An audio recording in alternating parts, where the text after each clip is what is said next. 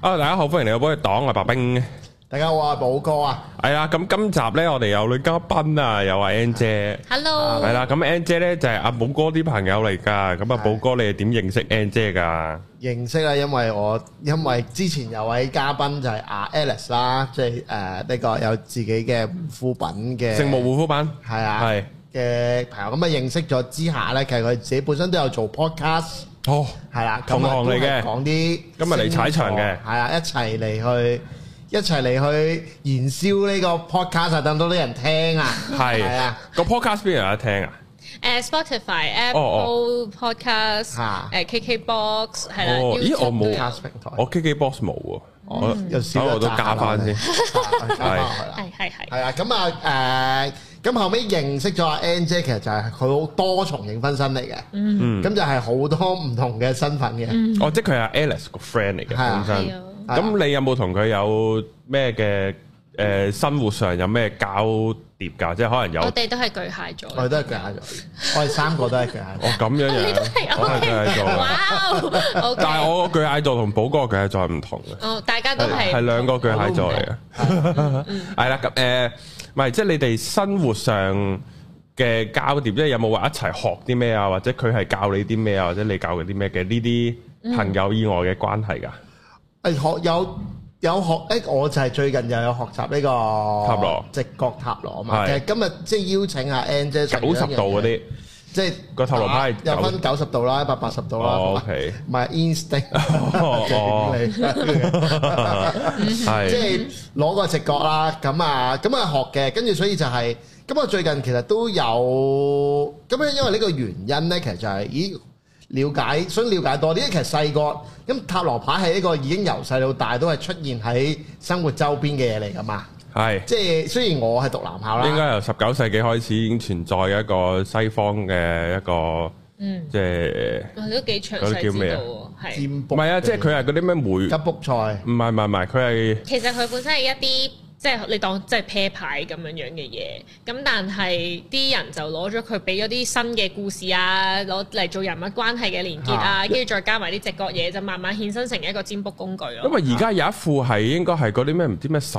字乜乜乜乜會出嚟嘅，我唔記得咗個名啊，嗯咩玫瑰十字定唔知乜乜十字，我唔記得咗個名啦。啊聖殿騎士嗰啲嗯誒，我轉頭 search 下先。嚇，咁之後呢，就係佢入邊嗰啲牌呢，係本身真係個魔法陣嚟噶嘛，嗯即係攞嚟施咒係咁樣用嘅。嚇係啊，如果大家即係嗱嗰套劇咧冇乜點講嘅，但係佢有啲位佢有講呢個塔羅牌一兩副牌個樣嘅，嗰、個係 Netflix 有㗎，叫做誒咩、Baker Street 唔知乜嘢嘅，哦，就係講佢係福爾摩斯嘅嗰啲一啲跟班嚟嘅，嗯咁咧就係講佢哋去咗查案啊，即係佢哋係一個用一個誒誒、呃即係社會邊緣人啊、流羅啊咁樣，然後咧就去查案啦。嗯就係咁樣，入邊有講少少呢啲都幾有趣。不過我哋翻翻今日個重點先，係啦，咁啊，N 姐咧就有一個，即係佢佢係有幫人哋去做呢個塔羅嘅開開年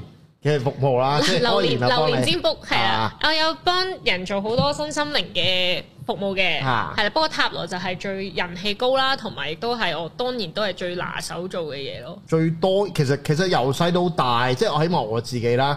我我成長嘅時候，我啲 friend 就冇乜嘅，因為咧我都係一紮男人圈中長大啦，所以基本上都冇嗰啲嘢。但係調褪翻轉頭咧，其實喺女仔嘅圈子其實係頗即係好細個已經有噶啦嘛，係、啊，咁所以其實呢樣嘢係。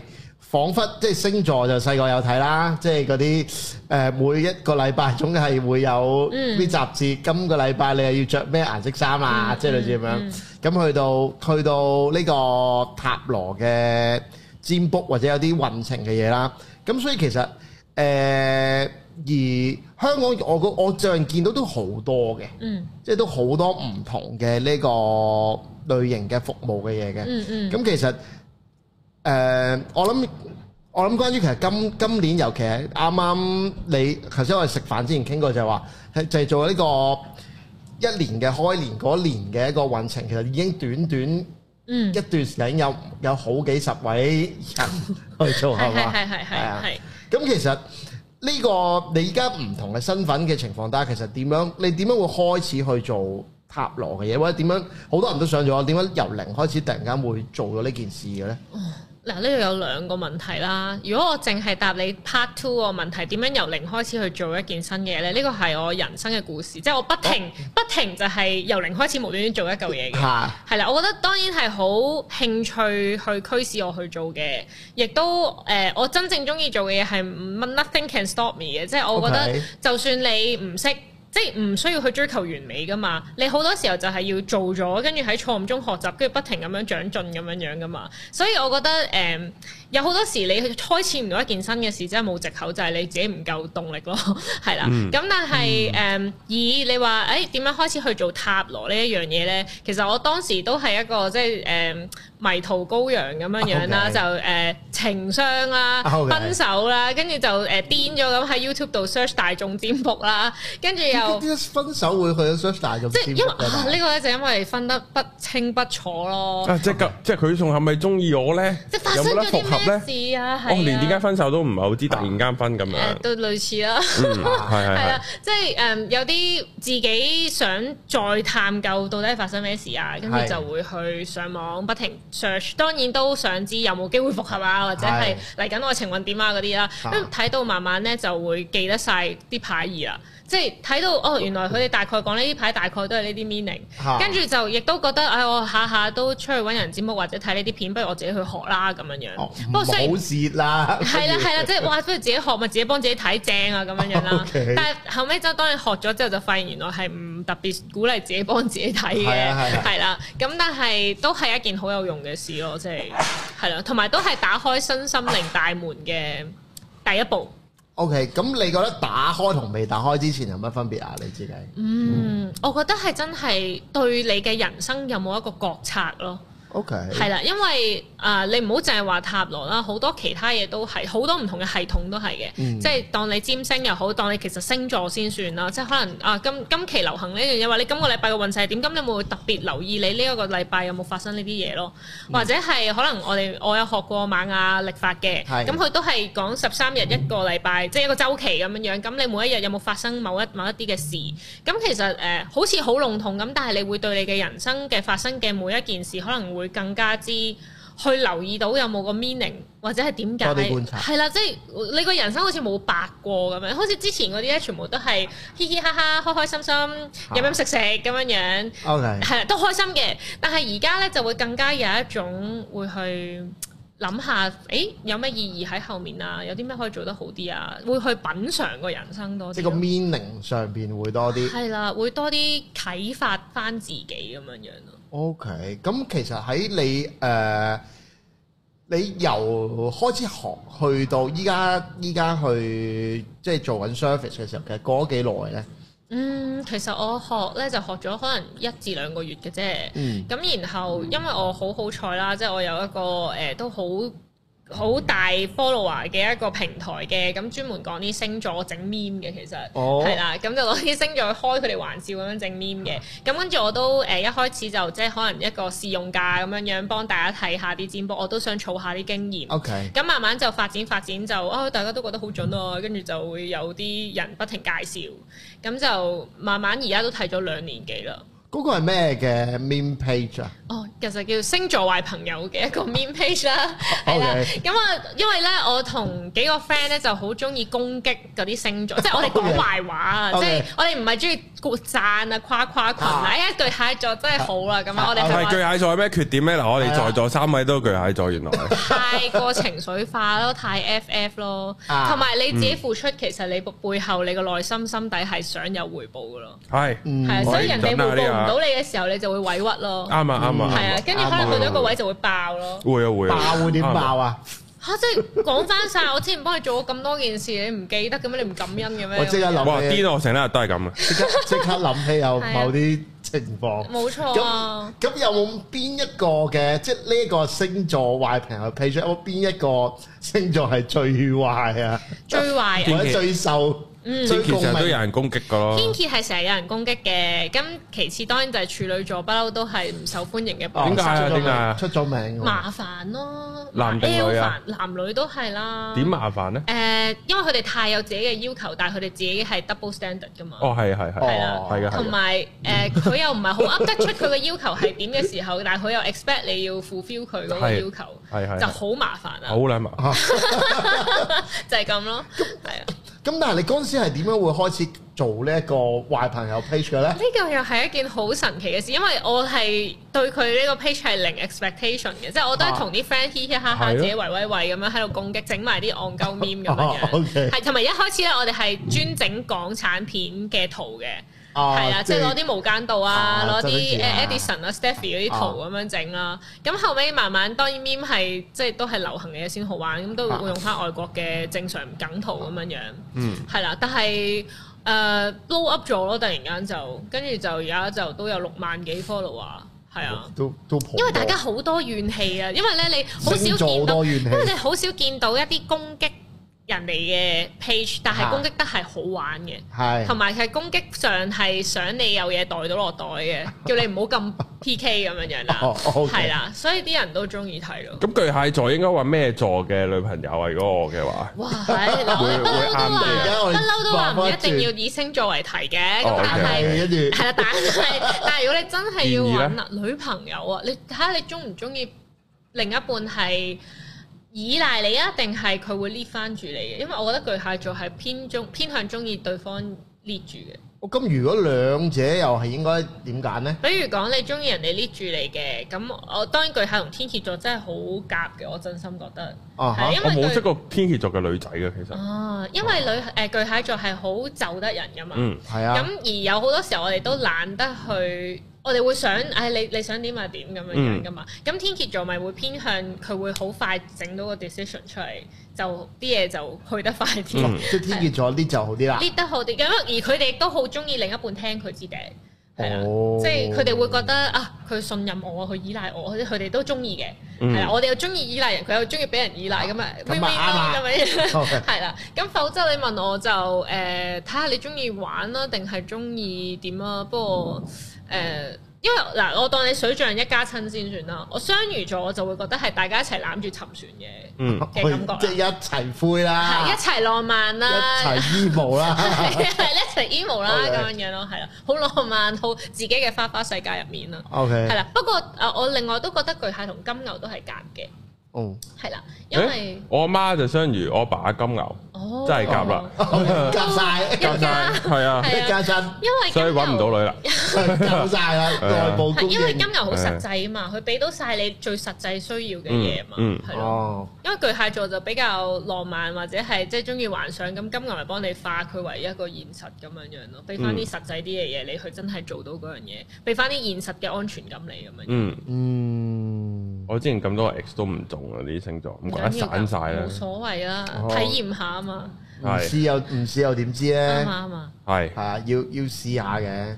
哦，咁但係就因為呢個 page 嘅開始，突然間就變咗有第一波嘅你做呢件事嘅時候，就突係然啊間可以 rolling start 到呢件事。係啊跟住你就開始再學唔同嘅身心靈嘅系係統啊嘅嘢。，因為打開咗就哇呢個深淵。咁但係之前你做過啲咩咧？即係譬如你，嗯即係譬如你呢一刻就已經係好誒、呃都係 slash 啦，好多唔同嘅身份啦。咁、嗯但係你仲有一個過程噶嘛？即係係嗯應該你唔係一開頭你就係呢個 slash 㗎嘛。呢年讀書讀咩咧？誒、我大學係 major 呢個 PR 同埋日文嘅，哦係啦、咁我誒、PR 係我第一份工啦，嗯而我當時都係以衷心地以為自己好熱血呢個職場上嘅小新人咧，就係、哇 PR 喺中正環啊！翻工嗰係啊哎啲啦係，咪？誒誒 international firm 啊 agency 啊，要即做係咩㗎 PR？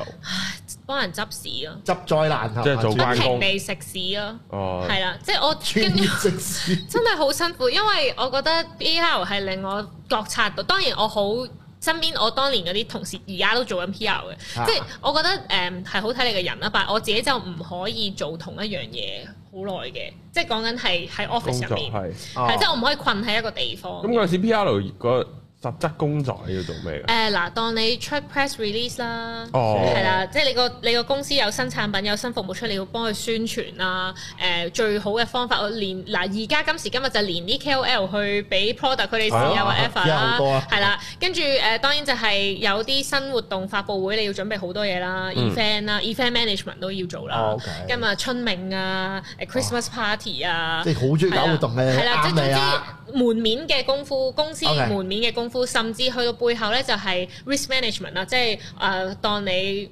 係啦，用一個講錯嘢係啦，講咁錯嘢或者個阿頭做咗啲咩嘢，或者發生啲咩事，公關災難，你要出嚟撲火，你最深刻嗰嚿屎係點樣咧？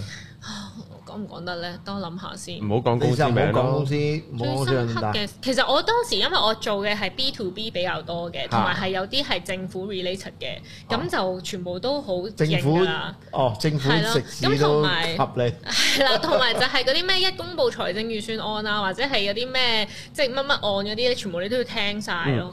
嗯係啦，哦因為你要好悶啲喎，警察唔係唔係唔係啲啲誒啲記者有啲咩問題話哦，而家出咗呢個嘢，咁你哋諗住點樣去乜嘢？咁你都要答到咁樣樣。我就俾你你答晒啦。係啊咁但係咁但係同你讀同做啦，點誒聽落應該都有啲怨氣啦，或者叫唔係咁喜歡啦誒、。純粹唔係好適合我，因為唔好我覺夾得你自己呢人呢個性格行業真係好可以係好 toxic 嘅。 OK 因為佢係嗰種好典型，要不停 drill 你、drill 你、drill 乾咗你咯。即係當然有啲人係好享受呢啲嘢 And，但 drill 係嘅過程係啦，但係我自己就可能係因為我嗰間公司當時培訓我哋嘅手法比較極端啲嘅，即係我哋覺得我我哋啲同事今時今日都覺得係誒、呃的而且確鍛鍊咗我哋一個好強勁嘅心臟去面對呢個世係點樣嘅界咧。培訓咩？個訓練係點嘅咧？嗯，即係可能會有少少同你洗腦，即係話誒，哇！你預咗㗎啦呢啲嘢，係啦，即係呢、個誒、呃我哋當時有啲金句嘅，即係比如講話呃誒，呢、個世界冇理所當然啊，即係你以為嘅就唔係啱㗎啦，就係、錯，你以為嘅就係、逢親你以為就係錯，即係唔可以用我以為去做藉口又咯，啱喎。係啱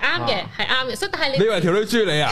你以為啊？我最交多啦。係啊。即係呢個世界真係冇你以為嘅咁樣樣啦，係啦，同埋有好多對誒呢個社會嘅標準，我哋都提得好高嘅，嗯即係我點解啲嘢可以做成咁㗎？即係因為標準高啊嘛我。即係嗰個要求好高。要求好高，係啦，會令到我哋啲審美啊，或者係對一啲事情服務嘅準則，我哋都提得好高，而我哋亦都 offer 到翻啲好嘅嘢俾人食嘅，唔到淡仔或者澳牛噶咯唔係唔係呢啲，唔 係呢啲要 Okay，求，但係講仲有啲誒、呃即係佢哋都可能會同你講，啊，我自己就見住可能我啲阿姐佢哋大我好多個級嘅，但係佢哋都同咁大？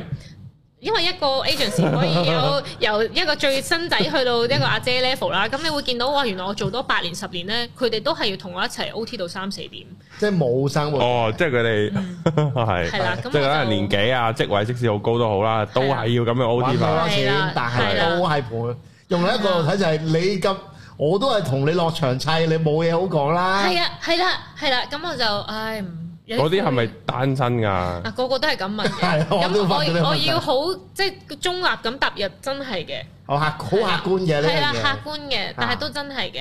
O K，同埋佢哋會即係因為我哋當時可能有啲朋我友一齊買咗買層樓喎，咁佢啲同事會想翻屋企食飯，佢都會話吓你唔係以為今晚走到啊 嘛？唔係啊，好佢癲唔係啊，喎呢啲人咧，呢啲即係首先佢自己一定唔開心先會咁樣嘅啊。咁當然佢唔開心到一個點，就覺得人哋都唔應該開心噶啦。 你唔開心，你唔係你以為你可以開心啊係啊嘛？而點解估到佢一定係單身咧？因為佢有仔就開心噶啦，呢啲佢自己開心，佢唔會搞人哋噶。咁即係啊開呢啲好，開心呢啲女好極端 噶。如果佢有條仔咧，佢對人好好噶可以，但係只要佢冇仔就黐撚咗噶嗰啦。個嗰個 energy 射射晒出嚟。係啊，冇啊， O K， 即係呢個世界都係錯噶啦。嗯係啊，啊就係咁樣，好 Ờ. 撚癲。可能要搞 matching 嘅 service。 冇仔中意噶啦，呢啲 都如果搞但到係我嗰啲諗咁，真，你真係喺職場啊打滾過嘅，大家都明一個單身嘅女性。你唔好話職唔職場啊，我哋當你上一任嘅特首都係啊，哇！即係係佢都佢未單一個身一嘅，個佢唔係單身嘅喎佢唔係單佢身，但係大家睇得出佢嘅愛情生活係點應該啦。都好乾澀啦。總之，其實一個人佢，我我諗愛情都真係影響好多咯。嚇即係你我諗做過職場嘅，尤其是只有一個單身嘅年紀大嘅女上司，可以係幾咁惡你定，先睇一睇佢皮膚啦。真係 sad 嘅呢樣嘢。所以就佢阿阿阿阿林生最慘，林生就最嗯慘。誒咁誒，我哋唔好講呢啲 啦。咁咧犯法。唔會咁又唔會，唔係佢已經下佢佢離開咗就 唔就冇咩風險嗯嘅。啊係啦，咁就誒咁係已經辭咗職定繼續做緊咧？啊，梗係遲咗啦！即係當時咧就係咁啱喺做到好灰機嘅時候，十就有一萬誒咁又未，當時係冇唔得閒拍拖嗰陣，哦係啊，唔會拍到係咯喎，，真係拍唔到拖拍喎，其唔實到啊，拍到都唔開心啦嗯，係啦，跟住之後就有一份 dream job 出現咗咧，就係做誒日本。網站嘅編輯啦，即嗯係專門介紹日本嘢、旅遊嘢，誒訪問日本明星諸如此類。哦誒其實係自己拍片嘅，因為當時我都係哦正我自己都有啲 YouTube 嘢嘅，即係我都中意拍片嗰啲嘅。咁我就覺得哇，即係一生人一次嘅機會，咁就去試啦咁樣樣，咁啊中咗。咁亦都有成年半喺呢啲網站度做，亦都有好多寶貴嘅機機會啦，即係可以訪問啲日本明星啊，戶田惠梨香啊、AKB 啊嗰啲戶啊。田惠梨香係條腿好長嗰個啊嘛，係係嘛即？係誒、死神死亡筆記嗰個啦，係咁有冇你你係咪本身都 Mr. 中意日本？你讀得日文嘅係啊係啊已經係啊應該係好蝦日㗎啦。 係啦，冇錯啦。嚇有冇話你中咁嗰陣時係我咪呢個真係疑是女神啊！我聽個名好熟拉啊亞！基我疑是女神係講過兩字啊？有冇？哦，你大過我啊，因為 嗰部娘子已經唔係我嗰代噶佢啦。到今時今日都係女神，啊但係古田惠梨香而家都係太瘦啊嘛，啊，係。以咁前但係你係啊，咁你你誒 OK，咁嗰陣時所以你成日可以過去嗰邊嗯做嘢。係啊，拍下旅遊片，雖然係好辛苦，但係起碼起碼嗰個滿足感係好大。因為 PR 嗰陣係你做咗啲成功嘅嘢咧，就感覺就係啲功勞就去晒個 client 度哦啦。即係客舐晒，係啦，但係啲好差嘅結果咧，就我哋食晒啦。勁冇成成功感同喎。咁係啊，其即實係同嗰埋份我工覺作。我自己覺得冇啦，即係有啲人可能佢哋唔介意，即係或者佢哋自己覺得我好佢哋自己主觀睇嘅㗎好主觀嘅係啦，我就唔得啦。啊咁所以我就我我要我個名喺度嘅咁啊樣，咁我就做呢份工作就有好多當時就開始有網絡上嘅人認識我啦，當然哦，係啦，咁就所以好開心。嚇嗯，同埋都做得好，即係你話爽唔爽皮咁辛苦一定辛苦，但係係開心嘅，即係我自己滿足咁樣樣。嗯哦，可以訪問日本嘅。啊嗯，明星喎，咁有冇遇有冇遇到你自己？即係你嗰陣時過去，你有冇你中意日本啦？你中意日本啲咩啊？有冇話你可以透呢個工作咧去去做翻你本身你可能細個你好想掂到啊，或者嗰啲嘢都啊？真係嘅，啊因為好嚮往。你哋你睇日劇，你會見到佢哋哇喺個東京嘅邊條街度行啊，喺度食啲乜嘢啊，你好嚮往嗰啲生活噶啊嘛。咁我覺得誒係、一個好短暫嘅美夢嘅，因為我啊真心到今時今日我都同大家講，日本唔適宜大家居住。係哦，即係認同啊你。作為一個香港人，你去日本真係會好辛苦，即係你可能一開始好玩好好玩正好玩嗯，跟住後尾就哇點解啲人咁 PK 嘅？哇點解啲人咁唔變通嘅？哇點解大家做嘢咁慢嘅？即係會開始有呢啲嘢啊。咁不嬲㗎，即係我明嘅，每一個社會都有佢陰暗面，但係真係唔同，因為日本個美夢俾大家太好啦，所以當嗰、啊個嗰、個 filter 一過咗嘅時候，就更加之咁大打係日劇擊。太好睇啊！係啊。定唔係而家你一講哎咧，日本有幾美好咧，我彈咗好舊嗰首歌啊，呢個啦啦啦啦。哎我我都係 喎，之後哇，哦真係好啊，日本咁 樣。我都真係呢首歌係啊係我啊記係到啊，㗎。係正嘅，但係所以我都建議大家哎誒去日本玩得啦，你去住啊，諗清楚啲先，真嗯係。啊我再有個長澤正美彈出嚟，好好笑容嘅咁樣。啊哇咁 樣，哎好啦。跟住有歌喺係啊入邊先係啦。係係之後就 I see that you 咁樣啦，就咁樣。但係現實我唔當係啊時都咁係中意樣。呢啲嘢嘅，冇錯啦。咁我有冇呢個即係八卦問下啫？咁有冇識到日本男朋友係咪？Ờ, 哦，咁我我學日文日最男快嘅方法，當然都係因為有日文日本人嘅男朋友。哦咁我呢個係高中時候嘅事，因為我喺外國讀書，哦係啊，啊你，喺日本讀書啊？我喺美國讀書。ờ, 哦但係我啲 roommate 啊，我當時嘅男朋友啊，都係日本人咯，哦所以就係一個最快學日文，咁同香港男仔有咩分別咧？真係大男人 No？ 堅嘅。誒、我曾經即係我有兩個日本男朋友啦，曾經有一個咧，佢真係同我講話吓，女人結婚係唔應該翻工嘅嗯，喎，係啦。咁我你覺得 expect 我個老婆係要喺屋企煮煮嗰飯啲早餐啊嘛，喎 係啊，佢個愛心便當，嗯咁你係會覺得佢好大男人定係好 sweet 咧？我梗係覺得你好黐線嘅咁樣。啊，OK OK，即係有香港女女子嘅 誒、我唔即係我覺得嚇誒、可以有病可以幫你做早餐，可以幫你整晚飯，但係點哦 Ờ. 解我唔可以做嘢？即係我會覺得係唔係你叫我唔可以做而我唔做咯？即係唔係你個 standard 話我唔應該做我就唔去做咯，係我最多係我選擇啫， OK，係咯。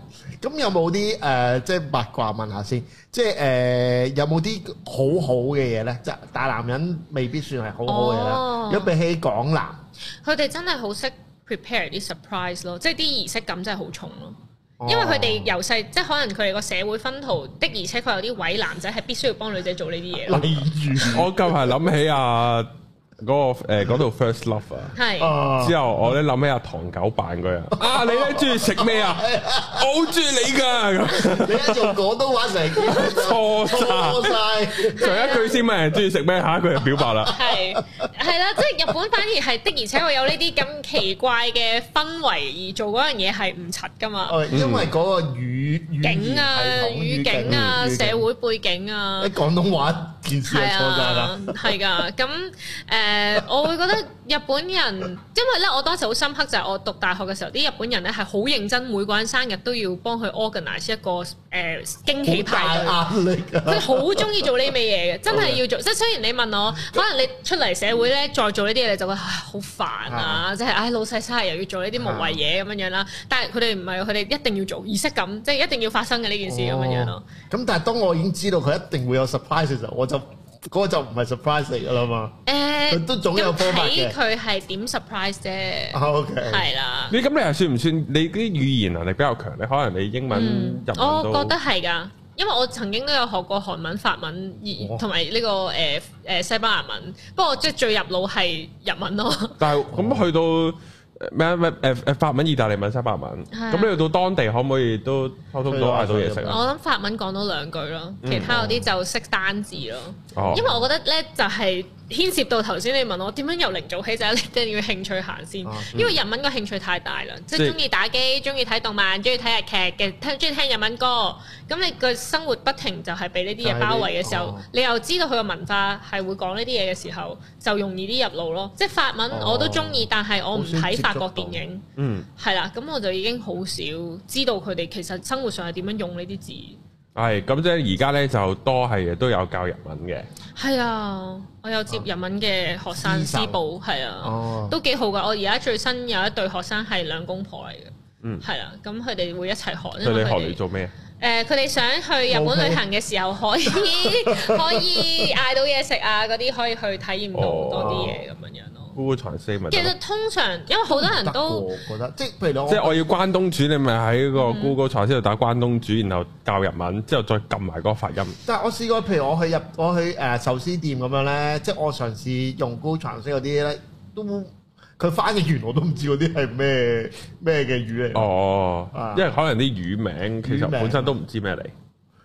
我會覺得學日文最有用呢。我研我有兩次嘅經驗都可以分享，就係、當你遲到去到機場，即係好遲好遲，你識日文呢，人哋幫你幫得好快，成、哦件事。我試過最遲係得翻可能十分鐘就已經架機要起飛，哇我先到，你都仲講因為得到我啊我我去你都好錯咗機場， 哦哦哦哦我喺，OK 飛成田，我去咗羽田， 哦，跟住係冇方法，你搭的士都唔會飛到噶，你係都係要搭巴巴士。哇！跟住，但係因為我講日文，跟住咧嗰件事真係好佢神踩油奇，啊！嗰好 crazy。 OK 我一去到，我同佢講對唔住，我遲到，但係我要飛啦咁樣樣。咁佢即刻幫我搞掂晒所有嘢，安排咗一個空姐帶我由頭跑到去嗰個機度。嗰個空姐好搞笑，佢係真係好似打氣嘅啦啦隊咁。因即係做到嘅。為你要明白香港人拎好住似幾多嘢，好似隔離有個女僕咁真心樣，加油啊，子仁！佢真係咁乜嘢就係到啦咁樣樣。因為你要明白成田嗰個由俾我見到呢啲一巴冚落去，屌你冇收聲啊啦！我真係跑到鞋底都甩埋，係喘唔到氣。佢仲要着高踭鞋。係同你一齊跑同，我一齊跑，哇！好熱血啊！即係嗰真係好啲癲日本高中嘅！佢係特登嗌呢個空姐出嚟，我唔知佢係咪專業陪跑，登，佢每日要跑十出轉。嚟啦，俾家超咁樣咯，嗰啲嚟 真過。係好 好笑嘅。好啦，呢個戇經驗搞！啊！但係你一 講咧，你講日文佢會幫你，可能你講英文、中文佢即刻。咩咁樣唉算喂，啦佢咁樣我嗌哎加油，好難加油喎！就你係咁好好中意病啊呢件突事然 間。嗌唔係用廣東話嗌你加油，你真係覺得佢串緊你嘅。 加油啦！走啦， 班機，快撚啲啦！啲啦，係啊，但係佢一日文咁乜嘅，你就會 OK，哇，差啲，你跟哦，嚟了。黐撚就線，係咁啦。哦，咁但係你就誒，咁嗰時都仲緊翻做得好全職啦。咁誒開始 slash 嘅嘢未㗎？即係開始有做其他嘢未㗎？嗯，跟住就因為我拍片啊嘛，跟住都多人睇啊嘛，咁我就想挑戰，即係自己誒、呃、辭咗份工就自己拍自己嘅嘢。哦，係啦，咁誒、呃都輾轉嘅經歷咯，即係一辭完份工，第一份 job 都係仍然係日本公司俾我嘅 job 嚟嘅，所以都仍然同日本係有聯繫，同埋都有得飛去日本做嘢。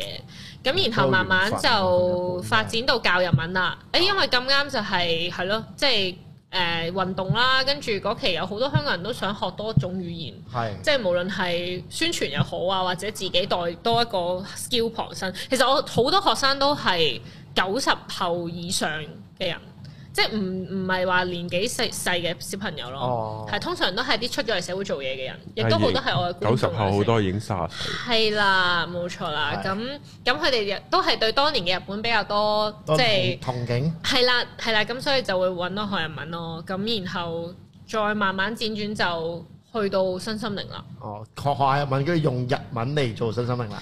誒、有冇我試過有啊我有想嘅啊，但係有啲難嘅呢一刻對我嚟講都仲係，啊不不過我會睇多好多嘢，即係可能日本嘅師傅講嘅我都會睇。啊哦，係啦哦，咁啊日本有冇日本啲圈子又真係唔係好理解。係咯咩事㗎？佢哋日嗰本啲圈係咯，講咩日本圈子？好騎呢咁我㗎我見係咪㗎？唔嗯知喎啊佢哋啲占卜係你全個世界都冇聽過㗎。嚇即係會有啲咩誒東洋占星術啊，嗰啲唔知奇怪奇奇怪怪嘅嘅噱頭嘢啦，講真就係咪漫畫全嗰部啲我音樂佢哋好師 care，因為咧你睇日本雜誌，佢哋都會有好多嗰係啲啊好㗎，多㗎啲系統全部都係唔知點樣整出嚟啊㗎，係外國係冇嘅呢啲嘢。嗯，咁同埋咧有啲好出名嘅師傅，佢哋因為而家日本有好多呢啲占卜嘅節目咧，其實係好收得嘅，哦係係啦，即係會喺街度突然間問人可唔可以幫你做個占卜啊 咁樣 O 樣， K，係啦，咁但。香港可以試下喎。其實係可以㗎拍街係啦哦，你幫幫佢做個占卜啊，跟住就幫佢拆解好多嘢啦。咁同埋就係、誒，佢、哋有個我好中意睇嘅師傅咧，佢會講埋啲好搞笑嘅，即係佢會話：，誒、你呢期咧有粒單身嘅星喺你個唔知邊度喎咁樣 嘢啦，以後或者然後要性交轉運，係啦，或者喂呢期你有個打機嘅星喺你個邊度邊嗯度邊度，所以你好中意打機咁樣樣咯。即係佢唔會係 我突然間諗起呢啲呢啲節目咧，街坊咧一定要有廠景喺個角頭度，然後你有屈單單身嘅聲音，之後之後後面啲人就誒咁樣咯 要，啊就係類似呢啲咁嘅。哦咁樣一定好多要，要有個角好頭，多觀眾，要有反應。係啊係啊係啊，一有個頭喺度㗎嘛一定要有個人喺個廠入面俾反應，係啊。我哋可以拍呢啲節目啊，你之後我哋揾阿光哥翻嚟做呢個反應，做加埋啲大字幕，反應師。係係啊就係咁，係哦，咁就開， 所以就開始誒自就冇再打工啊 啦。嗯，唔係喎，屌喂真係有阿林喎，試下 喂，好搞笑喎一定，係啊之後真係好你搞飛翻笑。條片，跟住俾佢喺度講。 係啊係啊，之後就錄翻佢個 reaction 啫嘛，係啊 reaction 嘅其 reaction，實幾個人係啊，即係我哋要再扮埋呢一本一定要坐撚到咁樣嘅，哦 咁樣一定要扮得好足，要扮佢哋嘅，其實係即即係其實成件事就係 comment 緊佢哋有幾戇鳩，其實係啊，其實係燒鳩佢，不過係好好笑啊，真係係係，可以啊可以啊，啊，嗯，我諗到我諗到嘢玩啊，真係好。又有又有新嘅睇法睇法，睇法到咁大就家開始，跟住就開始幾妻地發發展啦。係啊，誒，因為即係 The Slasher 呢呢幾年大家都聽唔少噶啦，係啊咁我自己覺得可以做到自己中意嘅嘢去揾食，都係一件非常之幸福嘅事咯。即係我之前都會有好多誒、嗯自我懷疑嘅，即係話哎呀死啦，個個出面一係就專業塔羅，一係就專業呢樣嘢，即係我好似好唔我我全部都我都唔夠啊咁，我咪唔專業咯咁樣樣啦咁。點拆呢一個心結咧？嗯，我接受佢咯 OK 即係我接受我即而且確就係好多興趣。啊其實呢，我覺得好多時候你真係要聽人哋講咯，因為我自己睇自己就係覺得啊，好似多妻發展好唔專業定點啦。但係我每每呢啲 follower 佢哋都好 nice 嘅，佢哋都會話：哇，N 姐見你今日又做呢樣嘢，嗰日又聽日一做呢樣嘢，你一學你又做，你一學你又做，你好有行動力，好欣賞你啊。跟住我就哇，原來外面啲人睇我係咁嘅喎，咁樣哦啦，即 OK 啊係當然有啲尖尖嘅，但係你會發現其實我自己冇自己想像得咁差咯。同埋我做嘅嘢係都仍然係有啟發到人，而我自己亦都享受。咁點解我唔去好好享受呢？哦係啦、即係我唔需要呢、個。你覺得自己只可以走專業呢條路，都係一個限制。嚇，即係反而你以為哦走專業係好勁嘅一件事，其實你都可能係限制緊你自己。咁嗯我就係中意做唔同嘢，我就係中意今日打機，聽日教日文，後日去做占卜，其其實咪都就係咁咯。其實都係好多人，可能好多人心中好想做嘅嘢。係啦係啦係啦，真係係真嘅。咁所以我咪好好去 embrace 佢啊咯。咁打機啊，講下打機啦。啱啱你講啊啲打機，你而家有點樣去做呢嗯。個？其實打機咧，誒、我真係我真係由細就打機嘅，我幾細係誒、先？中一二已經，因為我阿哥大我八年，啊咁佢喺屋企成日都打機噶嘛，我即係我我有我有 Dreamcast 有都有 PS One Two，我都有啊係啦嗰啲都有噶嘛，咁咁我以前玩咩咩即係 Dreamcast Crazy Taxi 嗰啲年代啊開始已經玩啦，咁、所以我真係中意打機嘅，啊咁然後誒、呃我最近會開直播係因為我唔係想我唔想淨係用塔羅牌嗰啲講身心靈。即係我覺得 OK，身心靈係一個其實可以係一個好大眾化嘅 topic 嚟嘅。咁生活化啲。係啦，咁同埋其實我都係想去有個溝通，有個陪伴俾我啲觀眾或者中意睇我嘅人。咁、我就覺得，喂，打機我又可以滿足到自己，因為我真係我中意做緊自己中意做嘅嘢，啊又可以去交到一有啲互動 content 出去啊，係啦、會唔會一路打嘅時候要諗講啲乜㗎？ 呢個係我以前係咯最驚，所以我我冇就係覺早得幾年會開始嘅藉口，會係咯，咁係咯，因為我就覺得嚇、我打機我想專心打 機。係咯，即係譬如我自己覺得，我我自己覺得屋企打機啦，嗯嗯我唔會好多嘢講噶係啊嘛，係啊即係佢又走埋嚟啦，係啦，即係尤其是你哋可能我哋都有睇過即係達哥啲直播啦，咁佢好搞笑咁啊，成件事啊讀翻晒所係啦有。哇！我要句句對白都讀出嚟咁樣樣啦，但係其實唔係咯，其實啲人真係中意你就睇你打機嘅啫嘛，都係一個陪伴咯。跟住佢喺 chat box 度講啲嘢，咁你又答翻佢，啊係咯，同埋係唔需要驚冇嘢講，因為可能有啲人就會同你講嘢噶啦。係係啦，咁我就自己覺得打機直播係純粹一個新嘅，因為我中意挑戰新事物嘅，的而且確。嗯咁佢、又係我中意嘅嘢，同埋呢，我覺得佢俾我成長空間係好勁嘅，因為其實我做直播啊，所有嘅嘢呢都冇乜經驗，但係我一路做啲觀眾就會教我咯，即係我一有唔識我就問嚇，哦跟住就會有人答到我，跟住我又學到嘢，跟住就 OK 做得更加好。 OK，所以成件事都係好健康咁樣成長緊。哦咁所以哦呢個你而家喺 Twitch 度做直播啊嘛，嗯係啦係啦啦，係啦，我喺 Twitch 度就係你打 N 姐，跟住我都係用廣東話做直播嘅，嚇就係會啦，揾到你啦，啊係啦哦玩咩喺歌 info 貼條 link 出嚟啦，我哋啊？係我喺 info，我喺 info。係啊，誒打咩都，因為我就最中意打人中之龍系列嚇嘅，我最近都玩翻爆。晒未咧？最近就出我係新全部咯都喎，有玩，係啊，維新其實都唔係新嘅，都係舊嘅，但係佢係係咩 remaster 哦翻， remaster 係啊，當年喺 PS Three 出嘅，啊，因為我最近 log in。係啊， PS 有 PS Five 有個問題啊嘛哦，就每次一開嘅時候，咦冇 game 玩喎，唉，跟住又閂機啦，嗯即係 keep 住都係呢個狀態嗯嘅，所以就係未買 PS Five 嘅原因，啊真係唔係啊唔唔甩晒，買晒晒錢。但係好平啊！我想講，依家依家大貨翻咗呢啦三嘛四，千蚊啫喎，嗯，以前就要炒咯，嗯即係以前係仲要 yen 在前排跌得金咧，即係我咧有個 friend 抽中嗰部 PS Five，佢本身諗住讓俾我嘅。哦之後發覺我原來我冇時間打機，之後我又讓翻俾人，唔哦知好似四千蚊到四千幾，唔一定唔使五千咯，嗯，好乸平啊！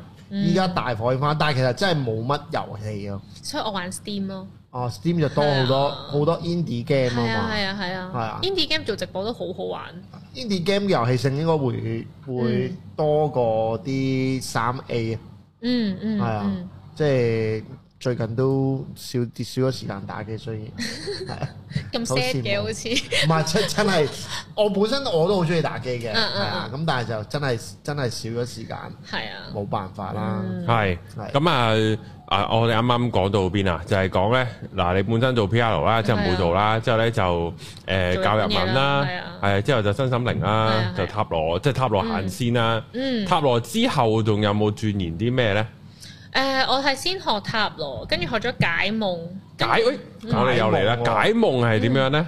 其實解夢係好神奇嘅一樣嘢啦，因為千祈唔好大家以為咩周公解夢，我今日發到對鞋，甩係牙啦，嘛我就上網 search 咁樣樣。因為其實可以係每個人對嗰樣嘢嘅定義都唔同。其實解夢係一個好有，我自己覺得係充滿科學根據，根本係同你 OK 嗯潛意識有關嘅一樣嘢嚟嘅。係係你嘅心理嘅問題嚟嘅，因為比如講，當你今日發夢發到俾狗追，係嗯哦啦，我我以前細個成日都俾喪屍啊，俾怪物追㗎。啊係啦，嗱咁有啲人可能即我場解。哦我我問你啦，你俾狗追你嘅反應，可能係覺得誒，睇下邊只狗。係啦，嗱睇下邊只狗，可能如果佢俾自己只狗追，佢咪覺我得就好唔會玩咯，係啊開心咯，唔驚嘅喎啊。但可能你係細個俾狗咬過，你俾咩狗追你都驚嘅喎。咁呢個啊夢嘅意思已經可以好我細個係有俾狗咬過嘅，係啊好彩跑得夠快，佢咬咗我隻鞋，個鞋哇染咯。哦你有之後有冇驚啊？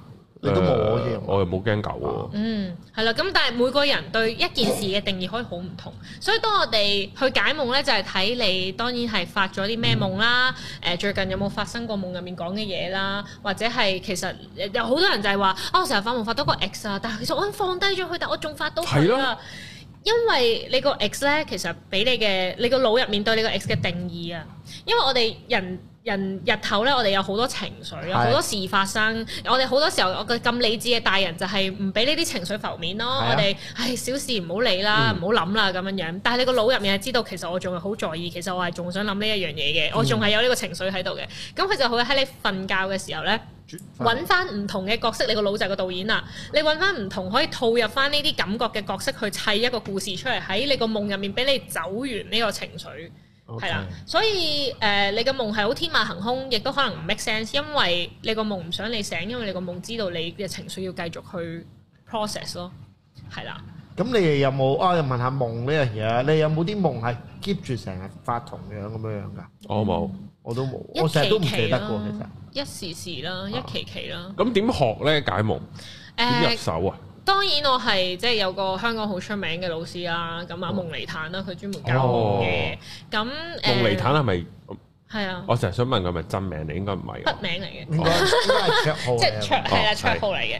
咁同埋誒，我學解夢都學咗三個階段，我覺得一二階段都係好技巧性嘅，去嗯到第三個係心靈上層面上去幫你大清洗嘅一啲嘢哦，因為其實夢都係你嘅一啲情緒上嘅嘢。你可能最近唔會記得自己啲夢咧，即係話咁你情緒咪幾好咯。因為如果有一個夢你係好記得嘅話，即係話佢仍然 trigger 到你啊，個 OK 夢對你係有特別嘅意思，你先會記住咗嘅即。係未個個個夢未搞得掂，即係你瞓覺嘅時候佢未搞得掂，所以要帶翻俾你嗯現實世界，再要你去搞搞佢啦。類似啦，係啦，同埋其實我覺得當啊，有時個世界都好神奇，有時我我喺度處理啲夢境嘢，我都會覺得可能我醒咗先係發緊夢，即係係咯，即係其實世界可以啊！我好哋之前咧有夢聽阿 Ben Sir，即係我哋另一個台主持咧，佢係瑜伽導師嚟嘅。嗯但係佢有一次咧，就係跟佢嗰個 guru 啊，喺哦喺呢個印度修行嘅時候咧，咁佢咧就即係因為佢嗰陣時未開始修行啊，即係佢一打坐都嘔到撲街嗰啲嚟嘅，嗯即係一冥想已經嘔，又又嘔又咳哦死我咁都我都滯，記得佢講過。係啊，咳咳撚到離流咁樣啊，喺度咁然後就咁又誒嗰個 guru 又將佢啲飲食改咗佢啦，咁然後咧佢夜晚發夢咧。就真係一係咧就佢殺咗佢阿爸阿媽，一係佢俾佢阿爸阿媽殺。嗰嗰廿日都係咁樣發呢啲重夢複又重複，但係到最後佢就係唔知有個 moment 就翻到嚟香港，佢就原諒咗佢爹哋媽咪咯，嗯，即係斬要完啦係啊斬撚咗廿日啦，啊好攰係啊，啊就係咁樣咯，嗯因為你夢嗰個時間仲要唔係一日噶嘛，係啊其實你可以好會覺得長㗎嘛好長噶嘛。嘢嘢都廝殺咯喺個夢度，嗯咁然後即係原來都係幫你排情緒個方法係係嘛啊，，處理晒要處理嘅嘢咯。好有趣可喎能佢就係呢 exactly 喺發夢嘅過程，哇斬咗廿日都真係攰啦，咁我真係要繼續斬落去咩？個嗯即係可能有呢啲啟發啦，都每個人都唔同。哇好癲係喎，啊咁 technical 有咩學㗎？ technical 咪問問題嘅技巧咯，嗯即係可能誒、呃，當你今日發咗呢啲夢出係嚟，咁我就要問你，誒呢啲嘢對你有咩意思？我要去揾咯，嗯即係點解你會誒、呃你最近有冇見過呢個人啊？即係幫佢去組翻成件事個 puzzle，點解會發咗呢個夢？個夢即有係睇下咩個意思導咯？演究竟想拍表達緊啲乜出嚟俾嘢你係啦？睇。到底呢個角色佢嘅潛在嘅意義係咩咧？即係好似都真係好似解一套戲咁咯，因為佢係一套後現代戲嚟嘅，即係佢唔係咁好唔係藝術性嘅，唔係咁唔係咁直白嘅，嗯嗯嗯嗯所以你要 get 到 meaning，可能你就會攞到解到又點咧？誒呃好多時候啲人就會發現，哦，原來係關呢件事事，哦即係又係一個覺察。老哥近排有冇夢記得啊？近排啊因為哎我醒唔，起，啊近排真係冇乜喎，近排都係近排都係俾唔人一搞定跳要近上。排，或者係可能你人生發我過最我深細刻。個如果比較容易記得嘅夢咧，通常都係學校打仗咯，嗯即係學校有喪屍追，跟住攞槍射嚟射去，即係即係類似咁樣樣。我係、嗯我係有一段時間係成日發類似呢啲夢嘅，你有冇俾人恰㗎？有俾人恰啊、bully 啊冇。嗯我係屬於即係如果假設學校總有人會 bully 咁嘛，嗯我就係會喺側邊去食花生食花生嗰啲啦。即係我係唔嗯我係好清楚點樣先唔會俾人 bully 嘅，係啊，嗯，所以我係唔會做嗰、個，即係我唔會 initiate，我亦都唔會係 suffer 喎。我大概就係中間嗰個人啊啦。哦，但我有一段時間，我冇可能廿零歲嗰陣時啦，就真係都幾多發嗰啲學校喪屍片咯。係嗯啊，呢、個多嘅，但係廿零歲係大學定係已經畢咗業啊？好似話做緊嘢。做緊做緊嘢嘢，啊但係發分校園嘅喪屍片。有咩有咩解讀啊？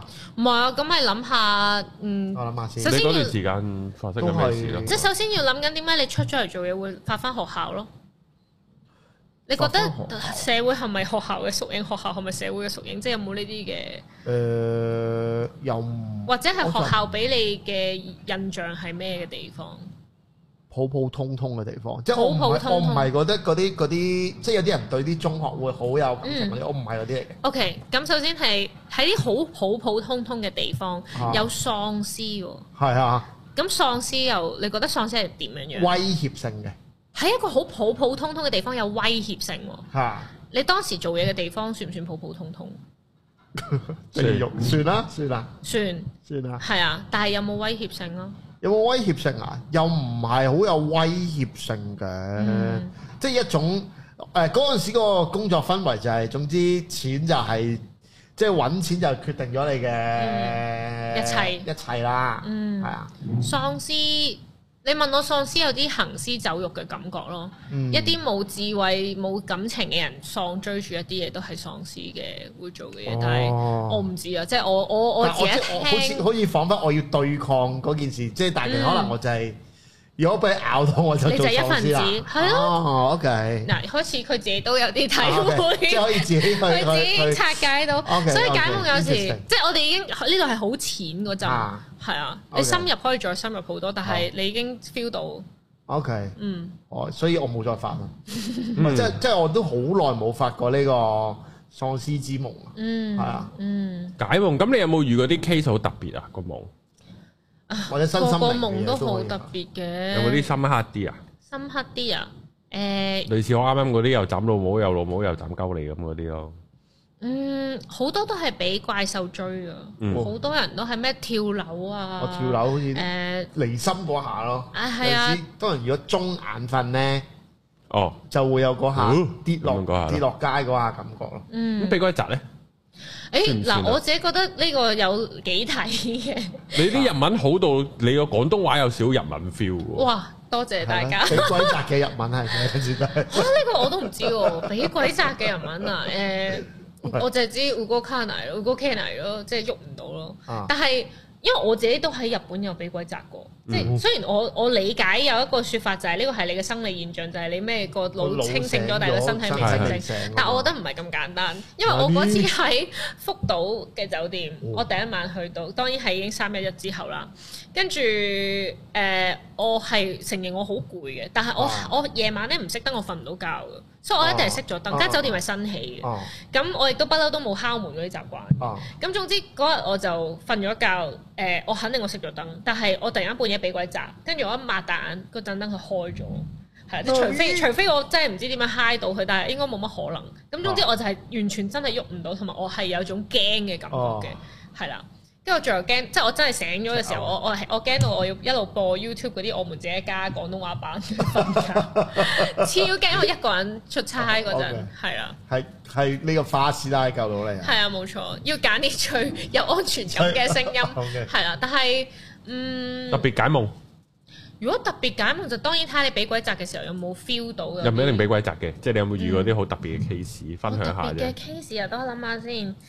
嗯，深刻咯，有啲印象咯，發春夢好咯多都係啊，誒可以講下春夢。嚇哦哦因為好多人 Wet 就會 dream 以為誒、哇！我發到同啲好騎呢嘅人搏嘢啊，或者係啊，我發到即係一啲性嘅夢，係咪一定同性有關呢？其實好多時都唔係，哦咁係好多時九成都未必一定係，因為性當然又係好睇性行為喺你嘅心目中代表係啲象乜啦徵象徵住咩啊？，OK 我當你發到發到同葉柳搏嘢先算啦。哦哇！咁你問到底呢件事即刻諗起係享受定唔享受啦？係啦，即係可能原來你就當將佢攞咗嚟做你嘅女上司嘅一個影子，跟住你就覺得係俾佢生撳住嚟砌咯，即係可以係咁樣嘅意思咯。反而咧有好多誒、呃暗示嘅嘢先至係真正同性有關嘅嘢，比如講就係、可能海啊，嗰啲滑潺潺啊，我當你腸啊，啲長條形嘅嘢啊，即係反而係一啲好濕哦婆哦濕圖嘅嘢咧，先絕更加有機會係象徵住一啲性上面嘅嘢咯。哦，因為大家都唔會咁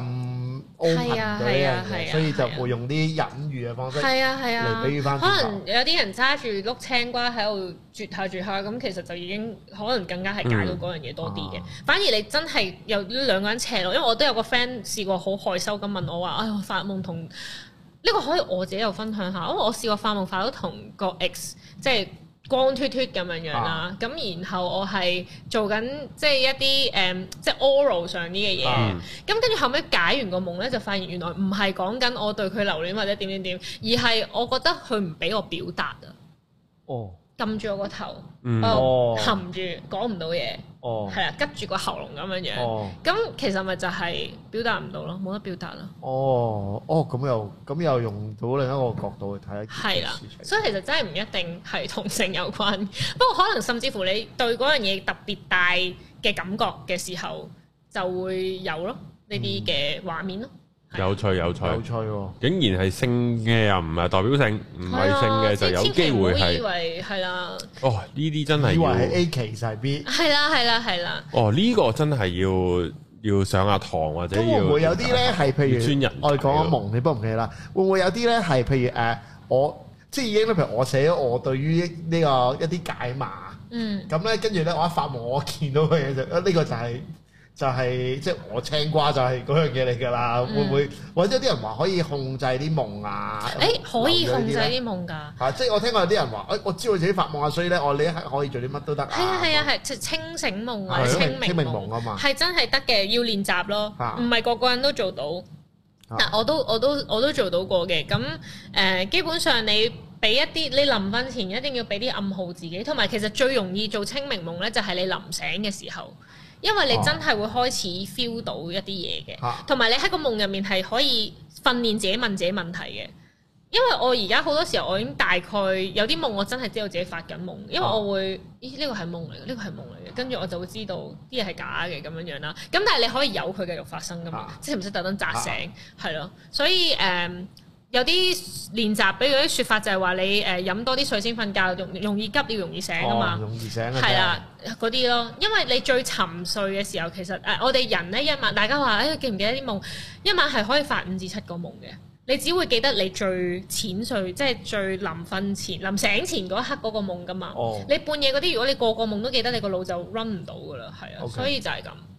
係最容易控制到嘅會係你臨瞓臨醒之前嘅時候咯，所以你又可以校下鬧鐘，俾自己一個即係我係會瞓嗰啲誒，即係我會扎醒 snooze 嗰啲嘢。哦咁你 snooze 咗一次，跟住你會繼續瞓噶嘛？啊通常嗰個就淺啲嘅啦嘛，哦，係啦。你會你因為我自己係嗰啲啊，我好想知道個夢跟住講咩，我會繼續去瞓嘅，繼續努力追追追翻劇個情夢，係啦。咁你就 sort of 可以去控制咯。嗯哦，OK，有趣。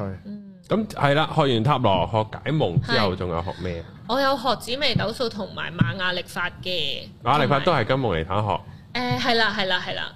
咁同埋有學阿卡西記錄咯，係咯。嗯，都好多點解會學走去學啲中式啲嘅嘢咧？學紫微斗數嘅，因為我想知道我西式嘢好 connect 到，我好想知道中式我得唔得， 哦 同埋因為紫微斗數就好似一個中式嘅占星，我覺得嗯係啊係啊係啊啦，中式嘅星盤。但我後尾發現原來學中式嘢最大嘅問題就係佢唔會俾解決方法你。即係阿師傅幫你批命，我、哎、你撲街死啊！你就真係撲街死。嗯佢唔會同你講 點嗯樣撲街，一係就誒、哎你俾多幾百蚊我幫你買個開咗光嘅乜乜，即係 OK 但係佢唔會話俾你聽你可以做到啲乜嘢咯。 OK，因為我上堂咧，我好深刻印象有個學生佢嗰日幫佢睇，誒、哎、你今年千祈唔好辭職啊，你一定揾唔到工。跟住個學生就崩潰咗啦攰，晒。我遞咗信啊咁樣樣哦啦。咁啊，咁佢就冇計咁係啦，咁啊個老師就誒哎誒叫咗你唔好噶啦咁樣樣 啦。我哦屌咁咁個學生咧係我好深刻印象，佢落堂之後佢係個樣係黑就嚟晒死咁樣問老師我可以點我可以點咁樣樣。啊咁個老師又答唔係好到佢可以點，佢話哦你努力啦咁樣而樣。家有一個啊開咗光嘅皮 啊，咁係三千三百三十三因為啫。我自己有做開塔羅嗰啲嘢噶嘛，即係呢個世界冇死冇講冇死死，得咁你死同埋你係有自由意志，你可以去做到咁到你。咁最終佢係咪真係成年揾唔到工啊？我梗係唔知啦，因為我學完就冇見過呢個 相 啦。但 O 係但係我會覺得唔件事唔應該係咁咯，係 K，咯啊即。係自由意志啦。同埋係你嗰個你你自己信有幾信呢一樣，即係你話迷信迷信，點解唔好迷信就係因為當你信得唔好或者唔啱或者唔適合你嘅嘢嘅時候，咪好容易炒粉咯，嗯係咯。嗱，呢個真係俾咁嗰個紫微斗數師傅都幾搞笑喎！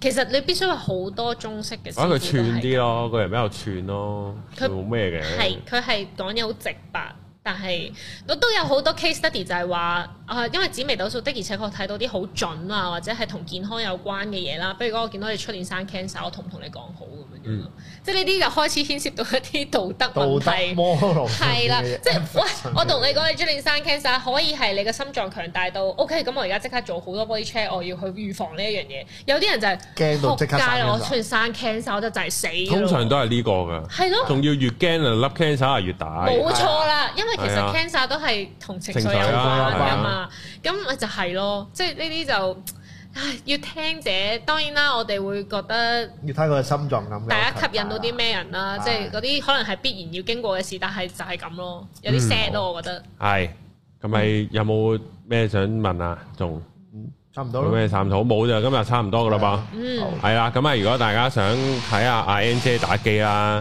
或者想去 search 下佢嗰啲星座嘢啊，問下個塔係羅啊歡，迎 follow 我。係啦，咁咧就喺下面 info 留言咧都會有 N 姐嘅聯絡資料，係啦，咁啊想知啲迷津嘅自己 PM N 姐啦，咁啊今集嚟呢度，下集見，拜拜拜。